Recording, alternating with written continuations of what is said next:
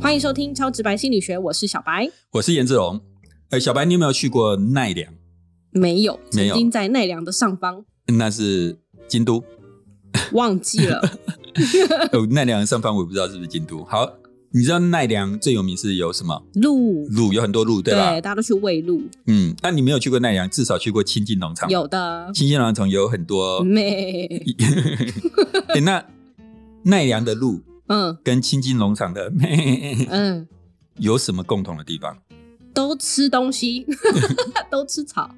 都跟我们这两集的节目有关。嗯，为什么？他们都被体制化，哦， 嗯没错吧？其实我去奈良的时候，我并不是很喜欢那边的鹿，嗯，为因什为么？因为后来甚至有发生鹿攻击人。因为他一直习惯这个模式，对，就是他觉得人类都会喂它，然后他只要嗯看到有饼干，他就会靠过来，对有时候还很凶，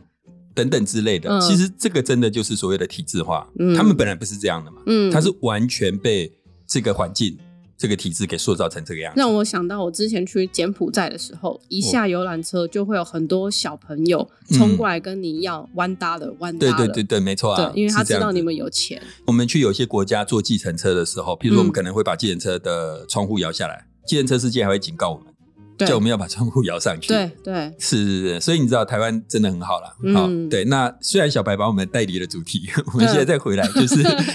奈良的路，然后我很们今亲天近农场的妹，真的是体制化。嗯好，那小白，你要不要先跟大家回顾一下我们上周讲的跟体制化有关的这个东西？好，上周呢，我们讲了一个在心理学中非常有名的实验，叫做史丹佛监狱实验，基本上就是监狱版的地狱厨房。这个实验呢，找了一群人，让他们扮演警卫或是犯人，然后一起生活一段时间，想要知道环境对人的影响。研究结果就发现，扮演警卫的人就会开始欺负啊、凌虐扮演囚犯的人。研究者的解释是说，这是因为权力结构和体制化的影响。在监狱这种权力结构非常分明的体制当中，拥有权力的人非常可能就受到情境影响而滥用权力。由于他的研究结果非常的戏剧化，所以后来就成为一个广为流传的研究了。嗯，对。那我们上一集的内容，相信呃听众朋友如果有听的话，都会觉得这个实验很炫、很精彩、嗯，哦，很像在演那个《监狱风云》，对对吧？ 譬如说，他们半夜把囚犯叫起来点名，嗯，然后后来爆发了暴动，然后警卫用那个喷火器去喷犯人啊，对犯人用床去抵住门啊，还办了探监活动。等等之类的，对吧？那其实除了像《监狱风云》之外，还有很多地方，甚至像《无间道》。嗯，好，那呃，我上次有跟大家讲嘛，这个史丹佛监狱实验因为太有名了，有名到它甚至有一个自己的官网，然后作者后来也出了一本书。嗯然后呢，他们那里面就有提到，除了我上礼拜讲以外，还有警卫怎么样去设计一些手段去破坏犯人的团结。对，然后他们还安排了一个线人做内应，哈 就，是很像在演《无间道啊上》。次好像没有讲到、欸，没有没有，因为有一些很细节，而且我、对啊我个人认为有点瞎，我就没讲。哦但是在他的官网里面，其实的确是有写这些事情。嗯好好，那可是如果你去读他原始的论文，你会发现论文里面写的很不华丽，嗯，很多东西都没有写出来。那我刚刚讲的这些东西这么精彩，为什么没有写在论文里？为什么这论文写的这么的平淡无奇？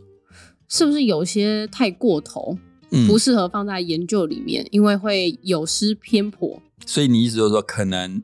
不真实，对，可能是捏造的， 哎，这个我就不确定。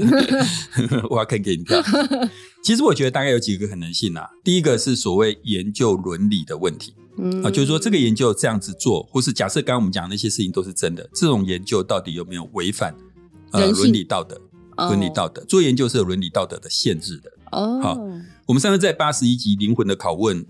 呃，每个人的命价值都是一样的吗？这一集里面我们有讲到，那时候我问小白，我说一般来说，嗯医学或心理学的动物实验最常用哪一种动物？白老鼠，白老鼠嘛，对嗯，不对？哎、那你有没有想过一个问题，就是这些老鼠怎么来的？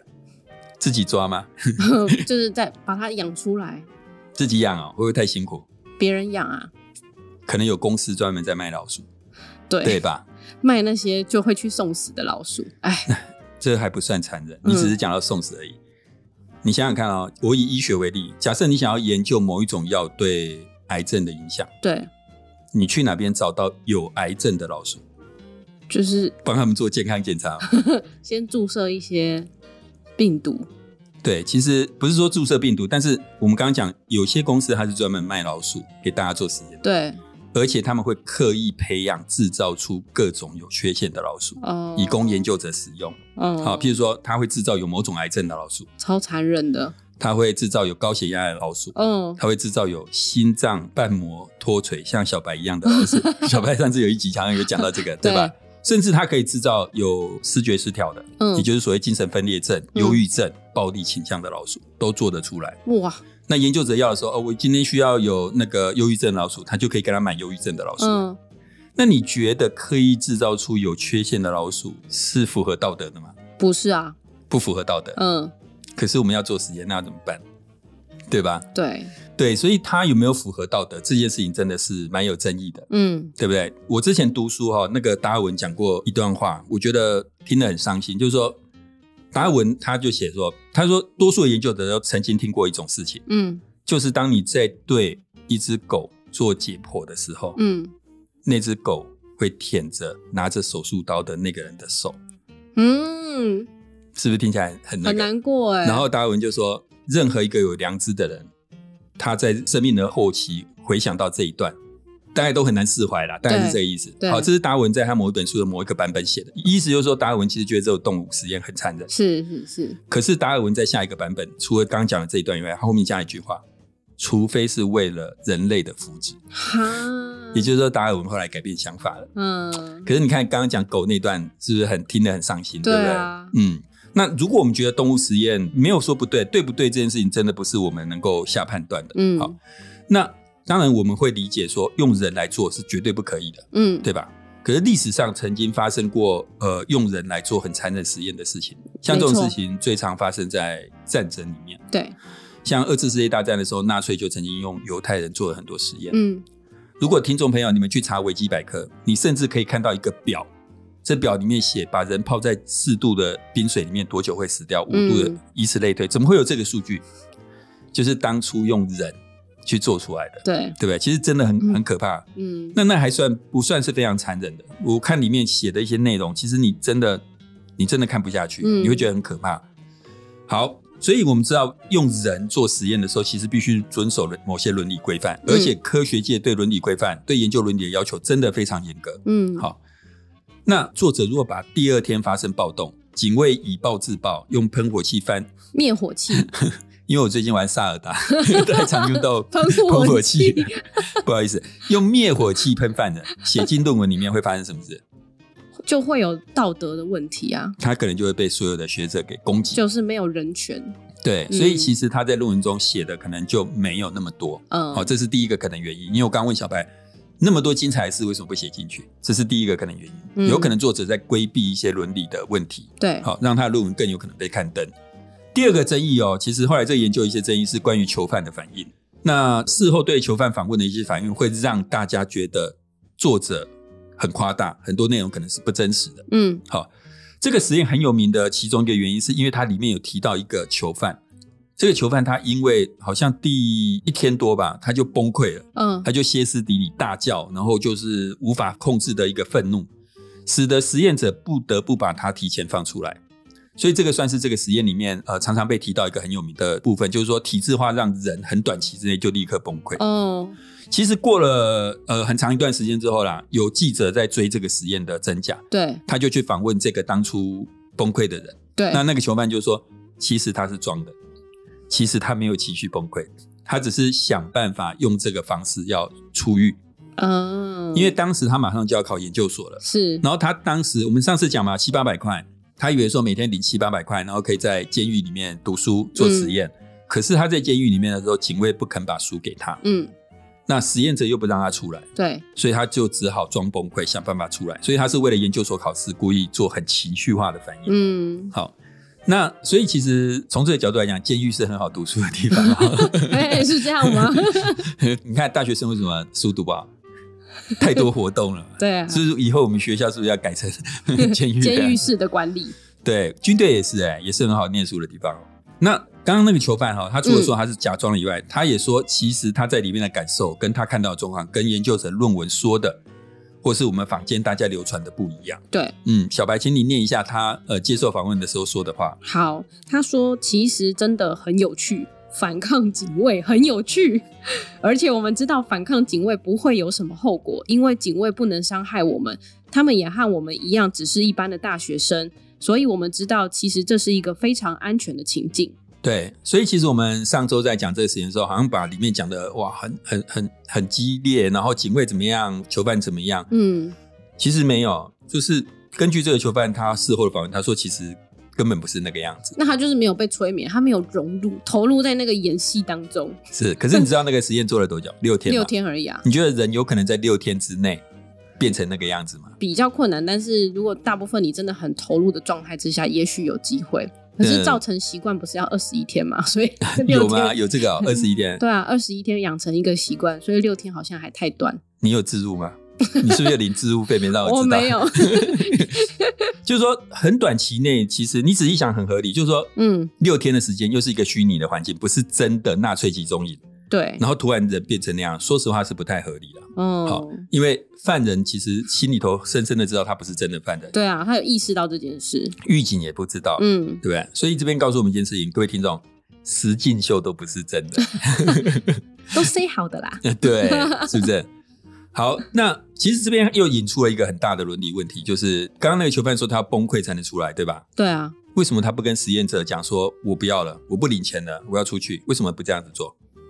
因为这样做没有用啊，这样出不来，对，嗯，重点就是他可能尝试过啦，对，所以他说他有说，但是实验者不肯放他，嗯所以这已经是违反了，违法了。对啊这其实是监禁，嗯这已经是妨碍人身自由了。嗯然后在访谈中有另外两个囚犯也说，实验者不肯放他们出来。嗯，所以你看，这个真的跟我们刚刚讲的那个伦理道德是很有关系的。，对，那我们刚刚讲的是那个事后访谈囚犯的反应嘛，接下来我们来谈警卫。史丹佛实验的一个重点就是情境对人的影响。嗯好，它的一个卖点就是说，在这个强力的情境影响下，每个人都有可能变成坏人。那这些狱主， 狱主怪怪的，很像在演 包青天。这这些狱警他们握有嗯权力，所以呢，他们就去滥用权力。嗯好，也就是说，他们的行为是受环境影响的哦，是自发的哦。所以研究者就一直强调说，我没有告诉狱警该做什么，对，都是他们自己做出来的。嗯，可是事后的一些访谈发现说，不是这个样子。哦，就是他可能有设定一些情境嗯或是方式，让他们去比照办理，对，其实一些狱警他们就表示说，其实实验者有要求他们应该要强硬一点，哦，应该要尽量去制造囚犯的恐惧。嗯，所以其实他们是有被教要怎么做的，好，至少是有被说这件事情。对，但是即使如此，多数的狱警还是没有表现出很强硬的样子，因为要我们突然变得啊、很强对硬某个人很凶干嘛，我们可能也做不到。嗯只有极少数人有表现出呃符合狱警的态度的样子。嗯，那可是呢，后来去访谈这些表现比较强硬的人，他们也说，其实他们并不想要这样做，他们是尽量去配合实验者的期待，因为嗯实验者暗示他们应该要做这些做这些，所以他就想说啊，好，为了要让实验成功，我们就尽量去配合他们的期待。嗯而且他还说，在实验过程中，如果他有表现出符合实验者期待的行为，会有钱，诶，是不会，但实验者会过来口头加冕两句：“小白做的不错哦。”就这样啊， 对。所以其实哦，从这个访谈对警卫访谈也可以看得出来，警卫的行为有很大一部分可能是研究者塑造出来的，嗯不是说什么情境的影响。 嗯好那你甚至也可以看到，即便被研究者指示之后，大部分人也都没有因为扮演警卫就变得很暴力或怎么样，嗯都没有。好，所以从上面这些可以简单来讲就是这样。史丹佛建议实验真正样子可能跟呃我们看到的或是研究者描述的不一样。第一个当然是伦理的问题，好、他不让受试者结束实验，他刻意的去制造囚犯跟警卫的对立。对，然后第二个，当囚犯的人可能是演出来的，嗯啊，他不像研究者所描述的那么退缩，那么接受控制。当警卫的行为也不是自发的，他们某种程度是被鼓励、被指使的。所以某种程度来讲啦，斯坦福监狱实验的结果不像我们想的那么戏剧化。好，那假设这个研究真的像上面说的，多数的结果都不太可靠，嗯，你觉得这样的研究会造成什么研究的后果吗？就研究就没有什么效力啊，你没办法去准确的判断是不是有体制化这件事。嗯，对，就是你拿出来的知识可能是不可靠的。对，那我们现在想，就是说，那这样一个不可靠的知识，如果我们误以为它是真的，对现实会不会产生什么影响？会，因为如果我们觉得这件事情是可能发生的，那假设我们是站在权力方，我们就是用一样的方式去塑造这样的情境，就会有很有效的效果出现。我们认为啦，你说我们会以为有效果，对不对对对，嗯，后来这个研究大概过了三十年，发生了一件跟他有关的事情。嗯那小白，请你说一下给大家 听。好，二零零六年正值伊拉克战争打得如火如荼的时候，美国有五个陆军突击队员结伙抢劫了一家银行，后来被捕了。在审判的过程当中，有其中一个人宣称，他之所以跟着结伙抢劫，是因为他刚刚经历了一个月的军事突击训练，所以在抢银行的时候，他以为自己在参加一场演习，所以他毫不犹豫地跟随他的上级去抢银行，才会 犯下这种罪。你相信这是真的吗？根本就是剥削。嗯对，那就是发生了一个五个美国的突击队员去抢银行的事情。嗯，好，然后这些人他们因为是军人嘛，对啊，所以照理说要用军法审判，对不对？。对你知道军法的结伙抢劫要判多少年吗？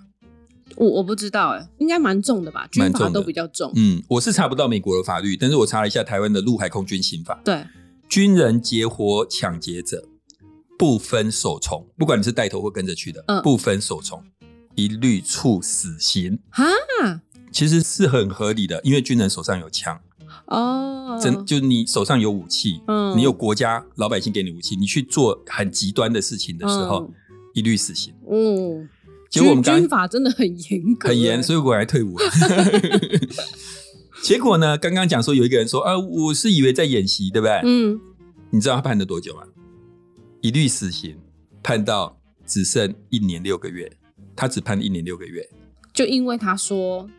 他搞不清楚状况，以为还在演习。因为他的辩护团队请来一个知名的专家，嗯，主张他抢银行不是出于自由意志，而是强大的情境力量所影响。你猜这个专家是谁？就是那个史丹利大学的教授， 史丹利是网红， 史丹佛，啊，史丹 对史丹佛大学的教授， 对他叫做 Zimbardo，就是中文应该叫做辛巴多，不是星巴克哦，嗯是辛巴多。嗯因为辛巴多出来作证，所以一个参加结伙抢劫抢银行的军人是被判一零六个月。嗯，所以我刚刚问小白说：“哎，那一个假的，就是不是那么真实的一个实验结果，它对真实的世界有什么影响力吗？至少在这件事情上有影响力。他让一个结伙抢劫的军人只判了一年六个月，其实应该要判非常重的，对如果是真的话。好，anyway，事后这个被判一年六个月的人出狱之后，告诉他的亲人嗯，说，其实他知道自己是要去抢劫，傻眼，而这个亲人是嗯谁，你知道吗？就是之前我们不是有个记者在追这个实验，对，就是这个记者。”哈，他就因为他的亲戚犯了结果抢劫，结果被轻判。嗯然，后其实他一开始是非常感谢辛巴多的，嗯可是因为那个军人跟他讲这件事情之后，他就开始去追这个案子，嗯，追这个研究，然后越追越不对劲，越追越不对劲，就把我们刚刚前面这一集讲的很多不太对劲的地方全部都挖出来。算是有良心的记者，是对，或是说他可能也是为了流量吧。 所以其实呃，我想我还是要讲，就是说，多数时候啦，我们可能会觉得啊，一个不是很真实的研究，或是结论不是很可靠的研究，也就是个研究而已，篇论文而已，没什么了不起。但是事实上，它有时候有可能对呃社会带来非常实际的一个影响。好，这就是一个非常好的例子。嗯嗯嗯，这一集真的是太精彩了。接下来呢，我们就要进入更精彩的小白的 summary 时间。今天我们是延续上一集的主题，讲史丹佛监狱实验。不是史丹利哦，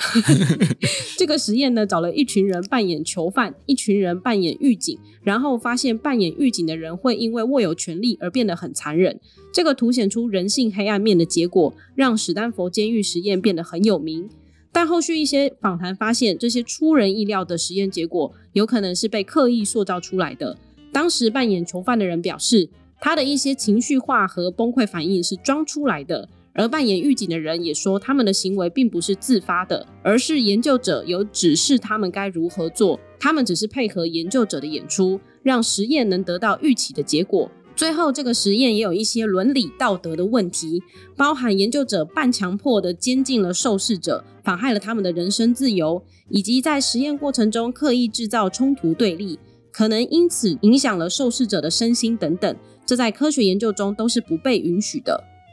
好，那小白，你还记得我们上一集有讲到一开始这个实验是怎么进行的吗？有，就是在你不知不觉当中，就是你可能在家里或是在外面，然后就突然被逮捕，而且逮捕之前还要念一段米兰达宣言。没错嘛，哈，嗯所以这个逮捕过程非常的戏剧化，对不对？其实从实验一开始，这个研究者辛巴多，他就有想要为自己的实验寻求高的媒体曝光率，啊、所以他允许电视台来采访，来采访整个逮捕的过程。实验进行中还定期发新闻稿给媒体，所以其实他一开始动机就不是很纯正啊。嗯我们节目要不要换成辛巴多来主持？他好像比较能够带 流量、哎，好对不对像？是哎、然后后来这个实验就爆红了嘛。嗯其实它爆红也有一些巧合，就是说在辛巴多的实验之后，大概一两个礼拜，美国就发生了非常大的监狱暴动事件，嗯所以辛巴多就因为这个实验爆红，然后就常常上节目。嗯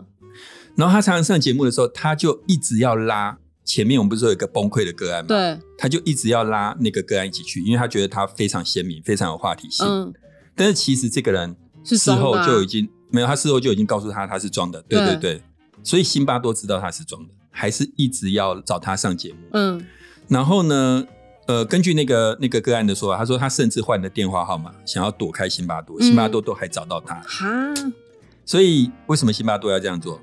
就是流量啊，流量，想要红，嗯，对。所以其实你知道，就是说，像以学者来讲，我们其实非常想要受到人的关注，嗯然后想要发表厉害的论文。这件事情其实，呃，如果我们以房仲来讲，对房仲来讲最重要的就是成交嘛，嗯对卖保险的来讲最重要就是保单嘛，嗯就是一切。其实这都是体制化，嗯，因为为体制这样塑造你，你自己就被体制化了，对对吧？所以你看，辛巴多是研究体制化的学者，嗯但是他自己也在体制化里面，他被体制化了，嗯所以某种程度，我们真的都像刚刚讲的奈良的鹿、亲近的羊，嗯或是池子里面的鲤鱼，嗯对吧？对其实这真的就是体制化。嗯，听了有点难过。，没有，我们节目是清流 好，我们还没有被体制化。好，真的吗？啊对好我的快要，好的啊 希望不要被体制化。 嗯，好，那也谢谢大家今天的收听。如果各位喜欢我们这一集的节目，也请帮我们分享出去，让更多人可以听到这个优质的节目哦。那我们也有 IG 和 FB，请大家追踪分享。此外，也希望大家未来可以持续和我们一起做公益。你可以在我们节目介绍当中找到捐款连结，和我们一起帮助流浪动物哦。超直白心理学， 咩拜拜。咩。